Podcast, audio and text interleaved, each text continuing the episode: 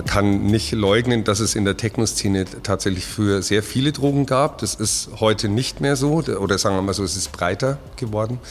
Aber ähm, ich, ja, ich war eben dafür zuständig, dass ähm, im Club nicht gedealt wird. Das sagt Peter Fleming. Er war einer der Betreiber des Harry Klein. Seit 21. Mai ist das Licht aus im Elektroclub. Nach 20 Jahren. Wie fühlt sich das an? Das hat mir Peter Fleming in der aktuellen Folge von München persönlich erzählt. Wir haben über das Nachtleben in München geredet, wie man vom Türsteher zum Clubbetreiber wird, wieso er aus dem Zwischennutzungsprojekt im alten Gasteig ausgestiegen ist und wie es für die Harry Klein Veranstaltungen weitergeht.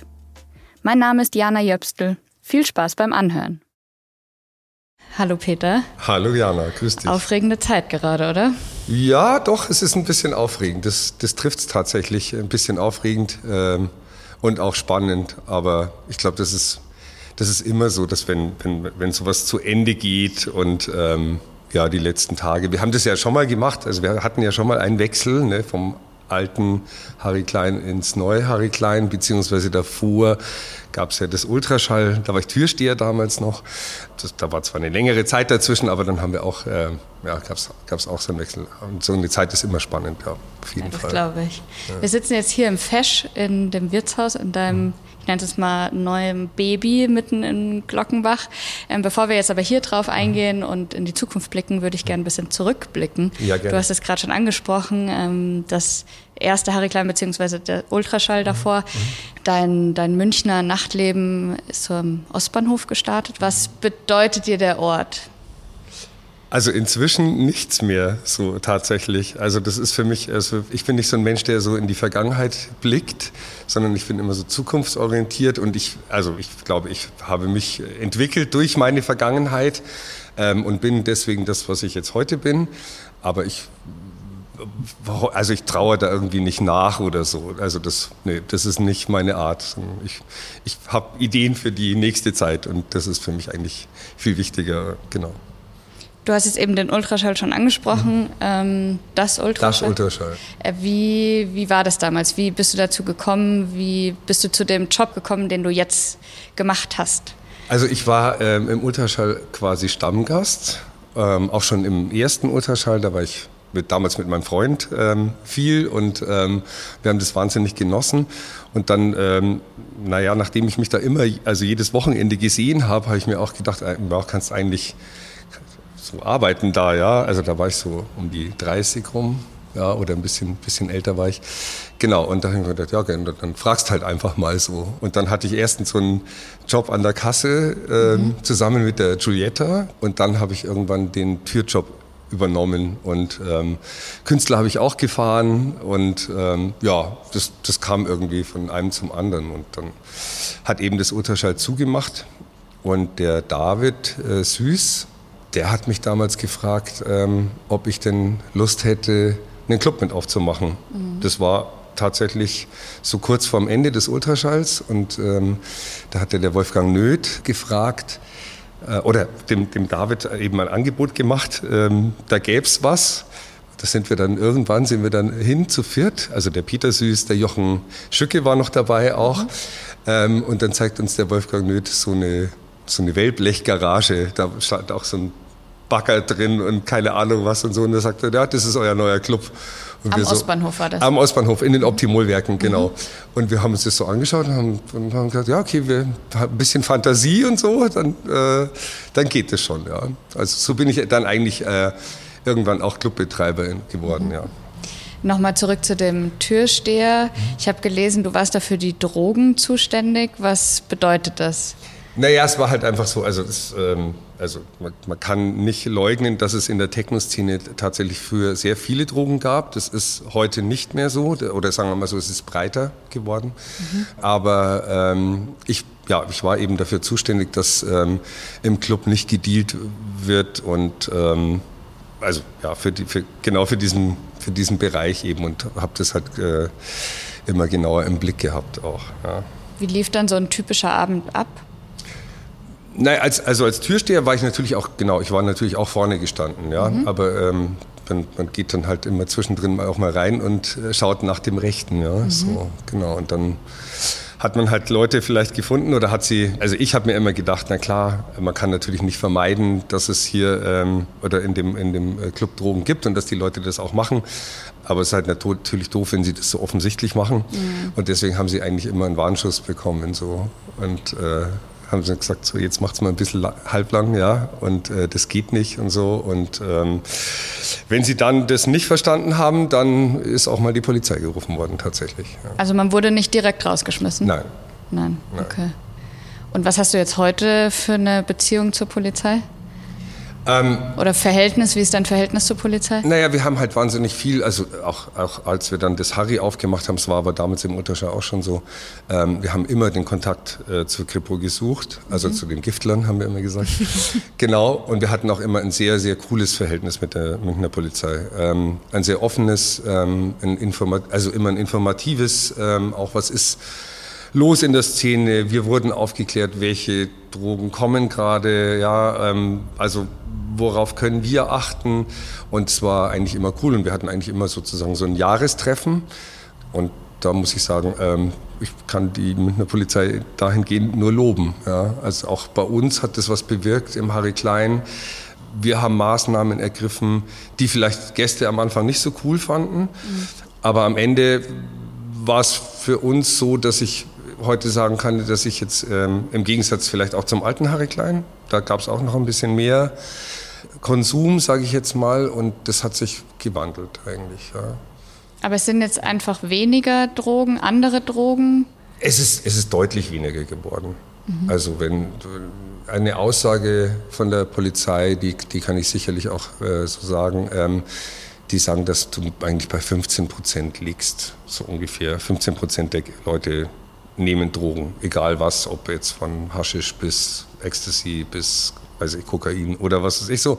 Das Wichtige aber dabei ist ja, dass du, also der, der Konsum ist jetzt mal, das ist ja auch der Kripo jetzt nicht so wichtig, sondern das ist ja, dass du keine Dealer im Club hast. Ja. Und das ist ja auch was, also das ist deine Aufgabe, das auch als, als Wirt, ja, als Betreiber hast du dafür zu sorgen.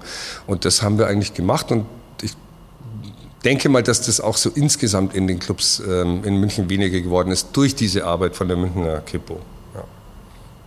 Gibt es einen besonderen Moment oder irgendein Ereignis, was dir in der Zeit im Gedächtnis geblieben ist?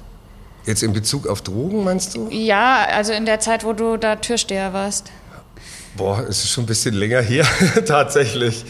Nee, ich, ich kann mich erinnern, dass ähm, wir hatten tatsächlich sehr viele so Gangs vor der Tür immer und ich habe eigentlich äh, viele Morddrohungen bekommen damals. Ja, das, das du persönlich so. jetzt? Ja, oder? persönlich, ja, genau. Wie geht man damit um? Das muss man abprallen lassen einfach. Also da muss man ganz knallhart drüber stehen. Ja. Und das war dann schriftlich oder mündlich? Nee, das war mündlich, ja, okay. schon, genau. Also man, aber man hat ja trotzdem so seinen jetzt geschützten Raum gehabt, weil man ja im Club mit anderen Personen an der Tür stand und ähm, Mai, wir, wir würden sagen, das waren halt Dampfplauderer, ja, so. Mhm. Die haben natürlich irgendwie versucht, Druck zu machen, ähm, mhm. aber ja, das, das, ist, das bleibt in Erinnerung auf jeden Fall.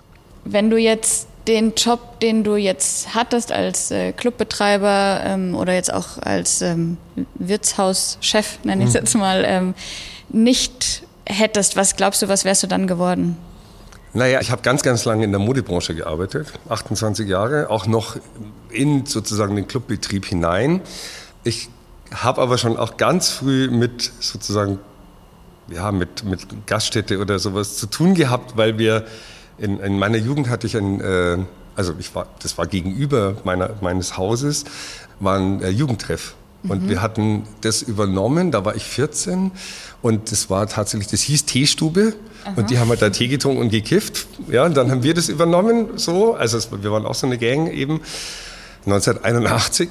Und ja, wir haben halt, also da 80er Jahre, da waren, hat sich natürlich die, der Musikgeschmack geändert und was weiß ich und so. Und wir haben dann eher so ein, wie so eine Disco draus gebaut. Und äh, genau, und da hatte ich eben schon relativ früh in Erinnerung. Und wenn ich auch zurückdenke, ist es so, dass ich früher ähm, ich habe mich auch in einem Schallplattenladen beworben, also ich mhm. wollte da eine Lehre machen und so. Die haben also durften dann aber nicht ausbilden und so. Also ich habe mich schon immer eigentlich für Musik interessiert und ähm, das ist auch was, was ich zum Beispiel in der Zeit, äh, während ich Türsteher war, habe ich ähm, für die Agentur, also Musikagentur oder Künstleragentur Disco Beat Gigolo Booking gearbeitet. Mhm. Also eben Miss Kittin und DJ Hell und wie sie alle hießen.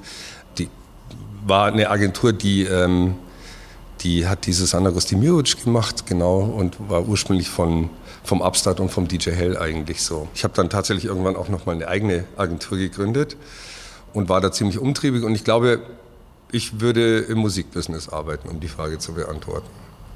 Das heißt, du hast auch selber aufgelegt?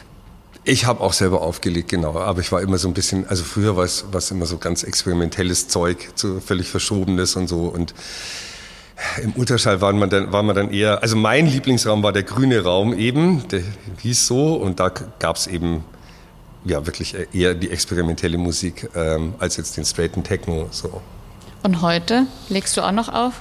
Nee, ich habe tatsächlich äh, mit der Pandemie aufgehört. Mhm. Ähm, also ich habe äh, viel im Gary aufgelegt und ähm, meistens das Schlussset so. Und ähm, ich habe aber irgendwann mir überlegt, dass, ähm, also ich bin ja jetzt auch nicht mehr der Jüngste und ähm, habe mir überlegt, dass ich das, den, also das einfach Jüngeren überlasse, den Platz. Genau. Und da bin ich eigentlich auch ziemlich glücklich darüber, weil ich sehr tolle junge neue Leute gefunden habe, die den Job übernommen haben oder beziehungsweise das Team ist einfach ganz cool geworden. Also jetzt gerade beim, beim Gary so, das ja das merkt man ja auch, dass dir das ganz wichtig ist, das ganze Thema auch junge KünstlerInnen zu unterstützen. Macht München das schon gut?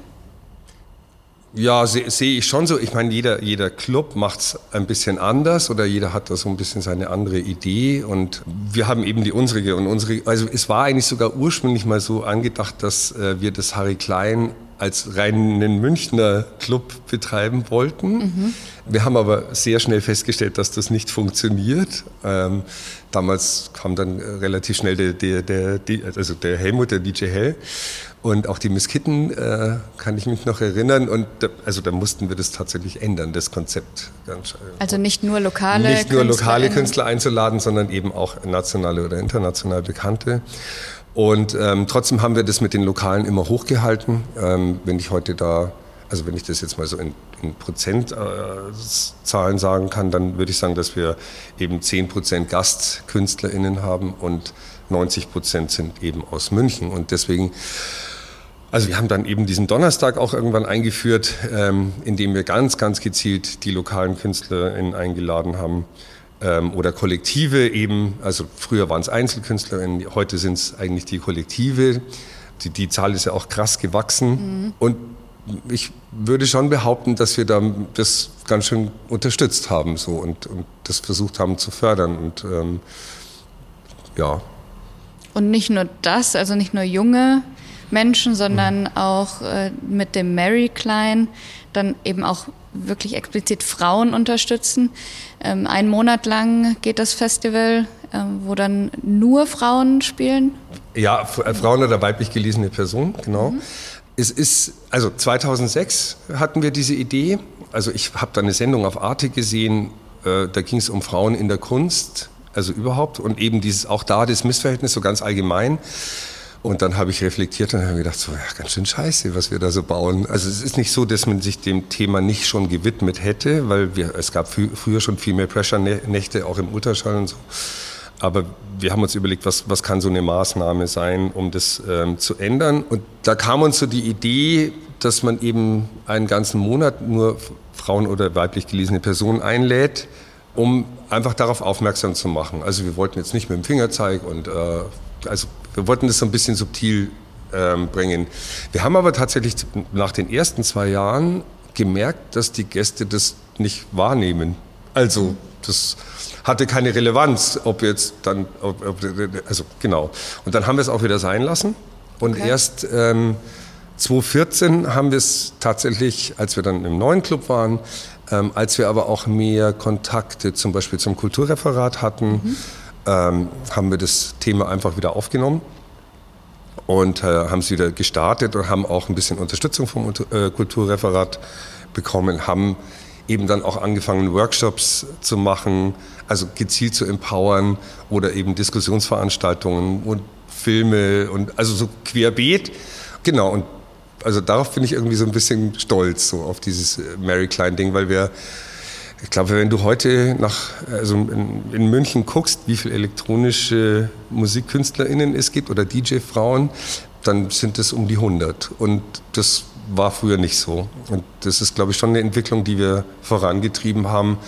Und auch diese Idee, also man braucht ja immer ein bisschen ein Alleinstellungsmerkmal, ja. Und, ja. Ähm, und das war mit dem Mary Klein Festival einen Monat lang nur Frauen war das gegeben. Und ihr habt damit 2005 angefangen, wenn ich es richtig 2005 oder 2006, ich weiß es. Also ihr wart da definitiv die Ersten, die das auch so gemacht haben. Ja, genau, ja, ja. ja schon. Das gab auch nur, ich habe tatsächlich einmal ähm, gesehen, dass ein Club in Chicago ähm, das auch gemacht hat. Also, aber die haben das nur zwei Jahre lang gemacht. Ich habe die auch angeschrieben, weil ich fand das natürlich wahnsinnig cool, habe aber nie eine Antwort bekommen. Da war ich enttäuscht. Ja. Schade. So. Und da wurdet ihr aber von der Stadt unterstützt? Ja, also das ist natürlich... Ähm, also so, so sehe ich das Kulturreferat und die Menschen, die da drin arbeiten, schätze und liebe ähm, und, und sie auch total verstehe. Aber es ist, es ist immer so eine Kleckerl-Unterstützung. Also ähm, ich habe mal ausgerechnet, wie viel Geld wir reingesteckt haben, also in mhm. diese Förderung.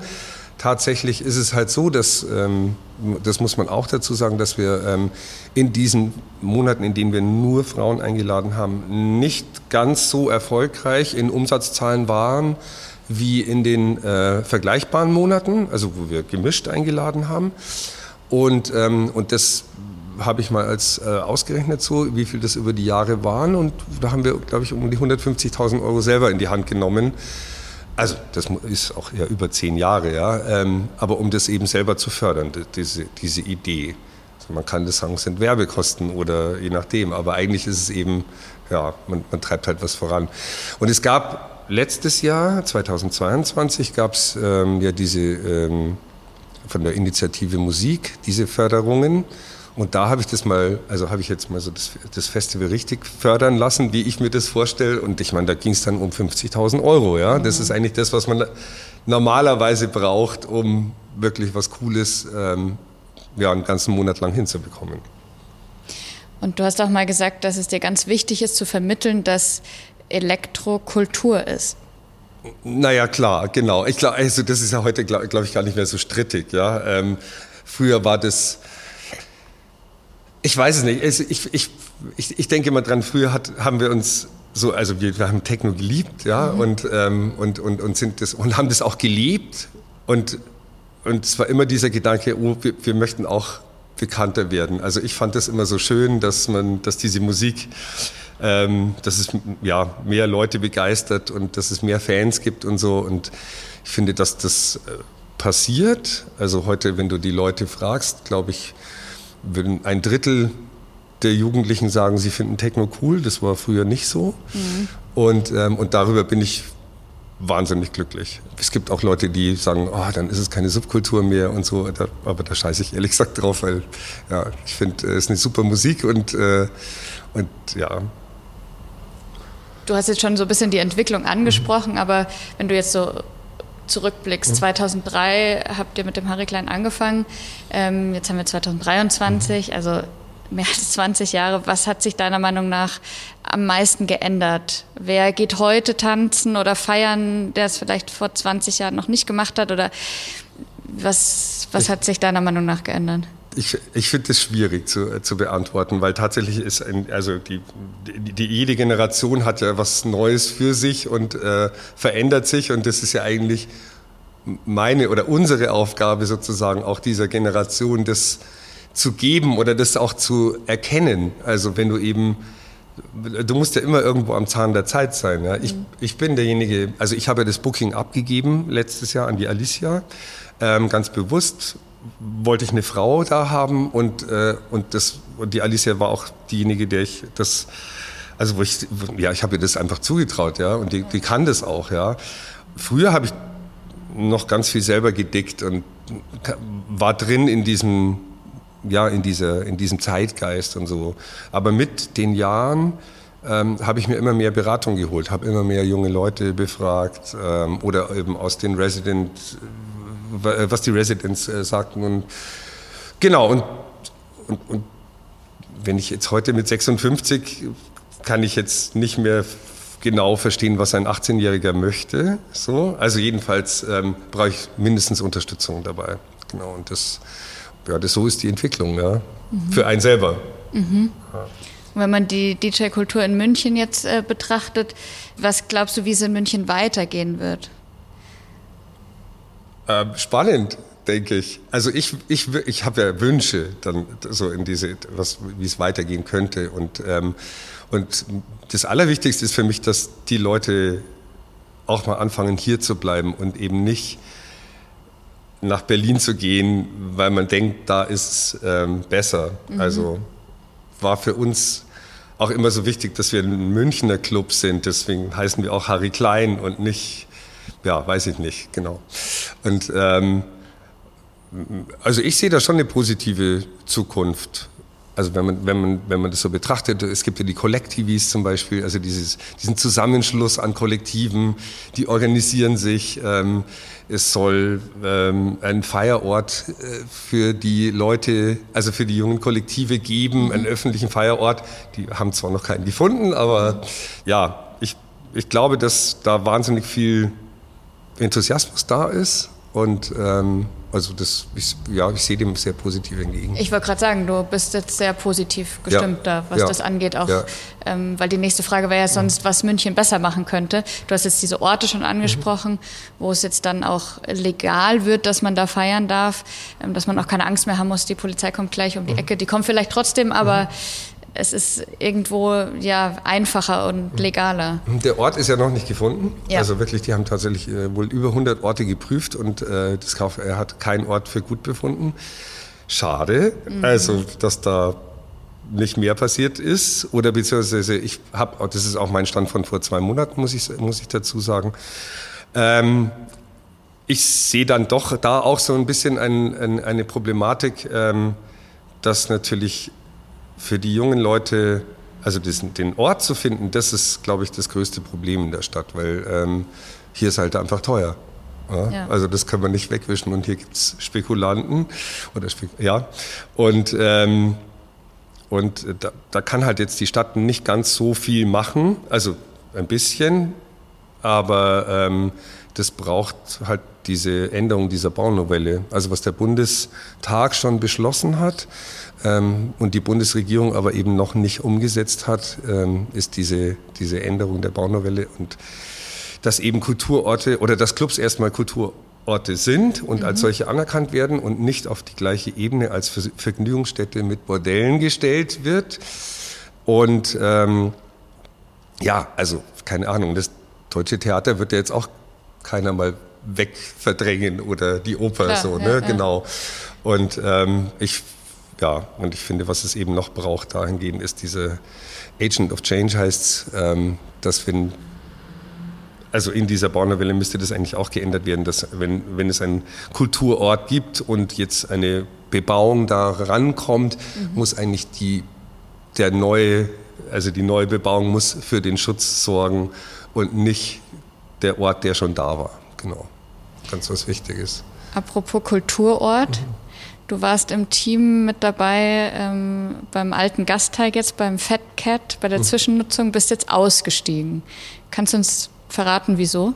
Ja, also ähm, ich hätte das wahnsinnig gerne gemacht. Also ich habe da wirklich gebrannt dafür und mhm. ähm, wir haben, ich weiß ja nicht, weiß gar nicht, wie oft wir uns getroffen haben und fantasiert haben und ja auch ähm, eben mit der Gastwerk München GmbH ähm, über den Mietvertrag verhandelt oder beziehungsweise vorher auch schon die Ausschreibung. Es war ein krass langer Prozess und, ähm, und eigentlich auch ziemlich zeitaufwendig. Also das ist tatsächlich eine ganz persönliche Entscheidung ähm, gewesen, weil ich ähm, gemerkt habe, dass es mir dann körperlich nicht mehr so gut ging. Mhm. Also genau, ich gehe wahnsinnig gerne in die Berge und, und führe auch Leute in die Berge für meine Alpenvereinssektion. Mhm. Und das das hat alles gefehlt, das ist weggebrochen. Und da habe ich halt gemerkt, so, oh, das wird schwierig.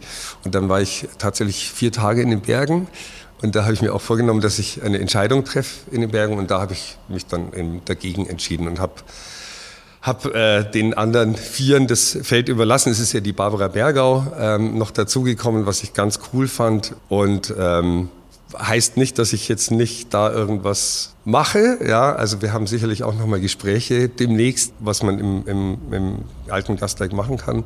Aber ja, ich war eine, war eine persönliche Entscheidung tatsächlich.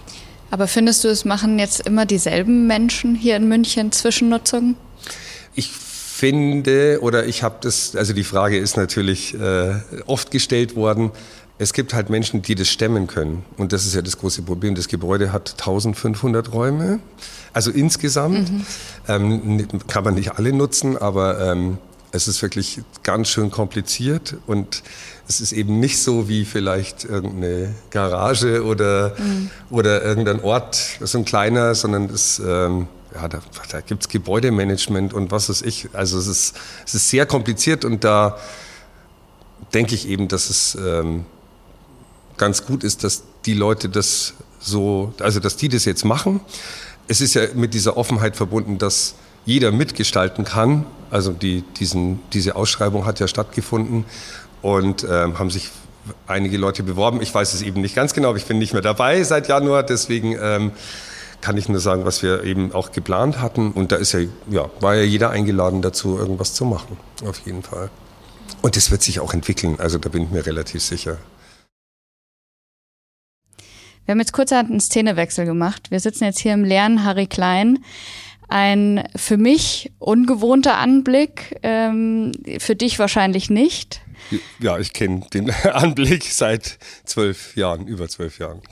Also was jetzt sofort natürlich auffällt, äh, die Figuren, die hier äh, hängen überall, was jetzt nicht unbedingt auffällt, wenn man hier nur in die Mitte zum Tanzen reingeht, finde ich. Und ich habe vorher schon gesagt, es ist ziemlich warm hier drin. Wieso? Also das ist ja dieser Kubus oder diesen Bau, den wir da, den wir da gemacht haben, um einfach ähm, sicher zu gehen, dass kein Lärm nach außen geht. Ähm, um es ganz kurz zu erklären, die unsrigen Wände, als wir das Gebäude in Augenschein genommen haben, sind nicht die von uns gewesen. Also es ist nicht unser Gebäude gewesen, sondern das sind die Außenwände von den Nebenhäusern. Sprich, wir waren direkt zum Adolf-Kolping-Haus und zu den äh, Atlantik-Kinos hießen sie, glaube ich, ähm, verbunden.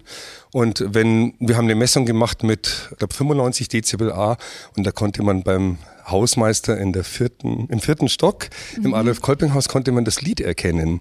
Oh. Genau. Und deswegen mussten wir diesen Kubus ähm, einbauen, also eine Raum-in-Raum-Konstruktion, die auf Federn steht.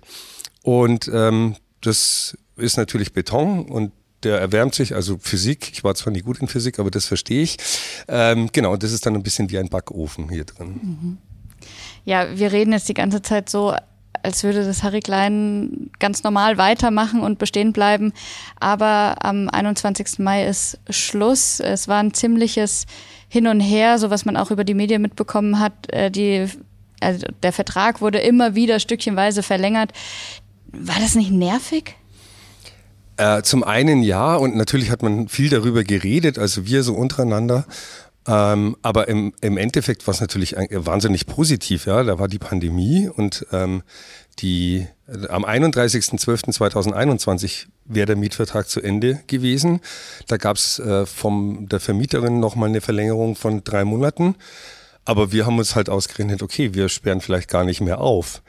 Und ähm, von daher war das, also waren diese, diese Verlängerungen, die äh, ich glaube, ein paar Mal drei Monate war, einmal sogar sechs Monate. Die waren ja völlig willkommen und für mhm. uns eben nochmal die Chance wieder zu öffnen und den Club auch nochmal zu machen, uns nochmal neu zu erfinden, was ich finde, was wir auch getan haben in der Zeit. Genau, aber jetzt also jetzt ist, haben wir das Ende eben eingeläutet, weil wir tatsächlich nur noch monatliche Verlängerungen bekommen hätten. Mhm. Und das wollte ich nicht. Ich wollte nicht, oder auch, also keiner von uns wollte diesen Stress haben, diese Planungsunsicherheit. Also mit drei Monaten geht's noch so, aber mit einem Monat kann man einfach nicht verlässlich in die Zukunft planen, um Acts zu bestellen, mhm. um das Personal leidet darunter mhm. und ähm, genau und dann habe ich gesagt, bevor wir im Juli äh, oder weiß ich nicht im August eine Abschlussparty machen, ähm, machen wir es doch jetzt im Mai, wo es einfach noch cool ist und wo die Leute auch noch gerne in den Club gehen. Irgendwann muss man auch einen Schlussstrich ziehen, oder? Genau. Und deswegen ja. ist es auch so, also es werden wahrscheinlich viele vermuten, dass man so traurig ist darüber, ja, also ein bisschen klar, aber es ist eben nur der Ort, der aufhört. Äh, also wir sterben ja deswegen nicht und, äh, und, und, und wir, wir haben weiterhin Ideen und, und, und, und leben da weiter und das ist aber jetzt eben so ein Schlussstrich und der ist eigentlich ein bisschen erleichternd sogar. Okay, und wie geht's jetzt weiter? Zunächst, also wir haben natürlich für unsere Gary Party, die auch meine Lieblingsparty ist, muss ich schon so zugeben, weil ich sie auch ein bisschen aus Eigennutz äh, ins Leben gerufen habe.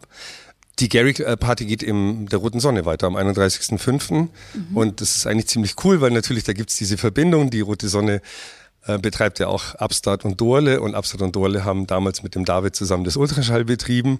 Also von daher es schließt sich ein Kreis. Es schließt sich ein Kreis, genau. Das ist äh, wahnsinnig schön und ähm, eben, ich habe jetzt da wahnsinnig also viel mit dem Aljun zu tun und den Aljun kenne ich auch, weil der hat bei uns schon das Chiemsee Summer gemacht. Also wir hatten da die mhm. Festival Stage und ähm, ja, das ist eigentlich äh, schön. Also wir freuen uns drauf und, ähm, was wir noch äh, machen, ist, dass wir mit Karotte, mit dieser All Night Long Nacht, die wir ja mhm. seit 20 Jahren bei uns im Club machen, mit der ziehen wir ins Pascha um. Tatsächlich. Ab 1.9. gibt's alle zwei Monate Karotte All Night Long in Pascha. Genau.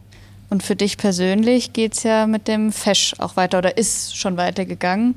Seit genau, Januar. Seit Februar. Am 10.2. haben wir eröffnet im, im Fesch und, ähm, und das ist ja auch eine ganz tolle neue Aufgabe, weil man, ähm, klar, also Clubbetrieb ist cool und kennt man, aber eben so ein Wirtshaus zu machen ist nochmal ne, ja, spannend. Ich stehe da jetzt hinterm Schank und schenk Bier ein. Und das ist nicht wie eine Bierflasche hier rausgeben, so ganz schnell, sondern da muss man ein schönes in einem kühlen Glas und ne, das muss dann genau richtig eingeschenkt sein, damit dann der Schaum da richtig drauf ist. Und, ähm, und das macht äh, ziemlich Spaß. Aber kannst du sagen, was machst du lieber? Im Moment, also ich, boah, das, ist, das kann ich nicht sagen ich finde es ganz gut, dass ich jetzt eine Pause habe mhm. mit dem Club Leben, mhm. so, ähm, weil das schon, also es zehrt schon an dir, wenn du ähm, ein bis zwei Nächte eben im Club verweilst und du hast eigentlich eben nicht so diesen, diesen normalen Rhythmus. Du hast also keinen Tagesrhythmus, sondern du hast eher einen Wochenrhythmus.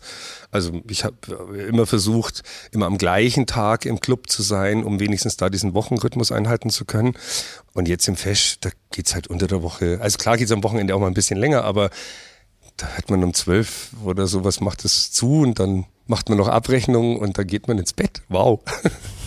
Das bist du gar nicht gewohnt. Nee.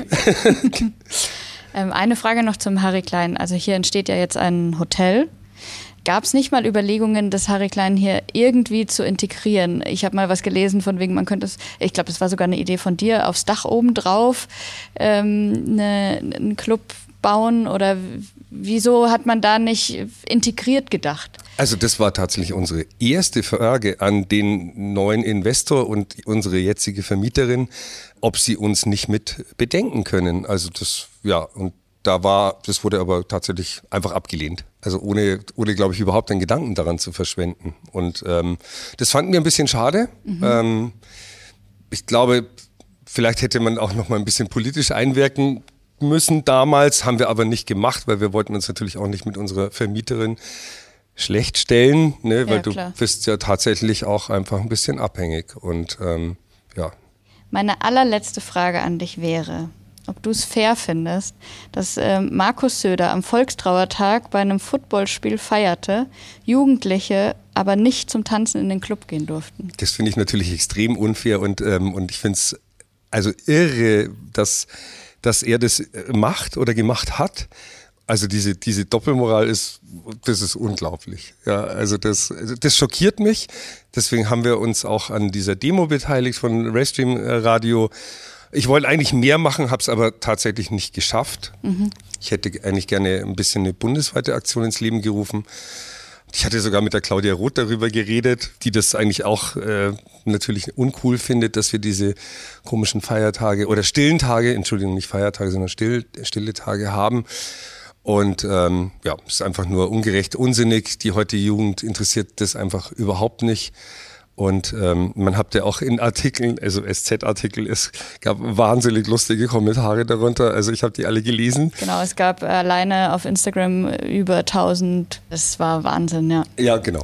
Also es ist definitiv eine Diskussion und die ja noch weiter geführt wird und wir schauen, wo es hingeht. Es ist eben ein bisschen spannend, weil es ist eben Wahljahr und ähm, ja, wenn vielleicht vielleicht bewegt sich ein bisschen was. Ich bin ich also wir waren ja auch noch mal in der Diskussion vor kurzem.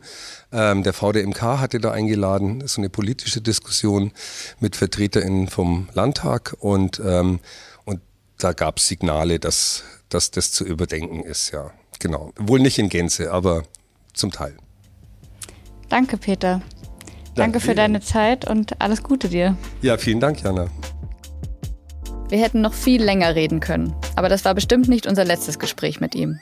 Die nächste Folge von München persönlich erscheint in zwei Wochen.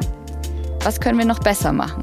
Ich freue mich, wenn Sie es mir und unserem Team bei der Umfrage verraten, die wir gerade durchführen. Sagen Sie uns gerne Ihre Meinung unter sz.de-münchen-podcast-umfrage. Den Link dazu finden Sie auch in den Show Notes. Danke und bis zur nächsten Folge.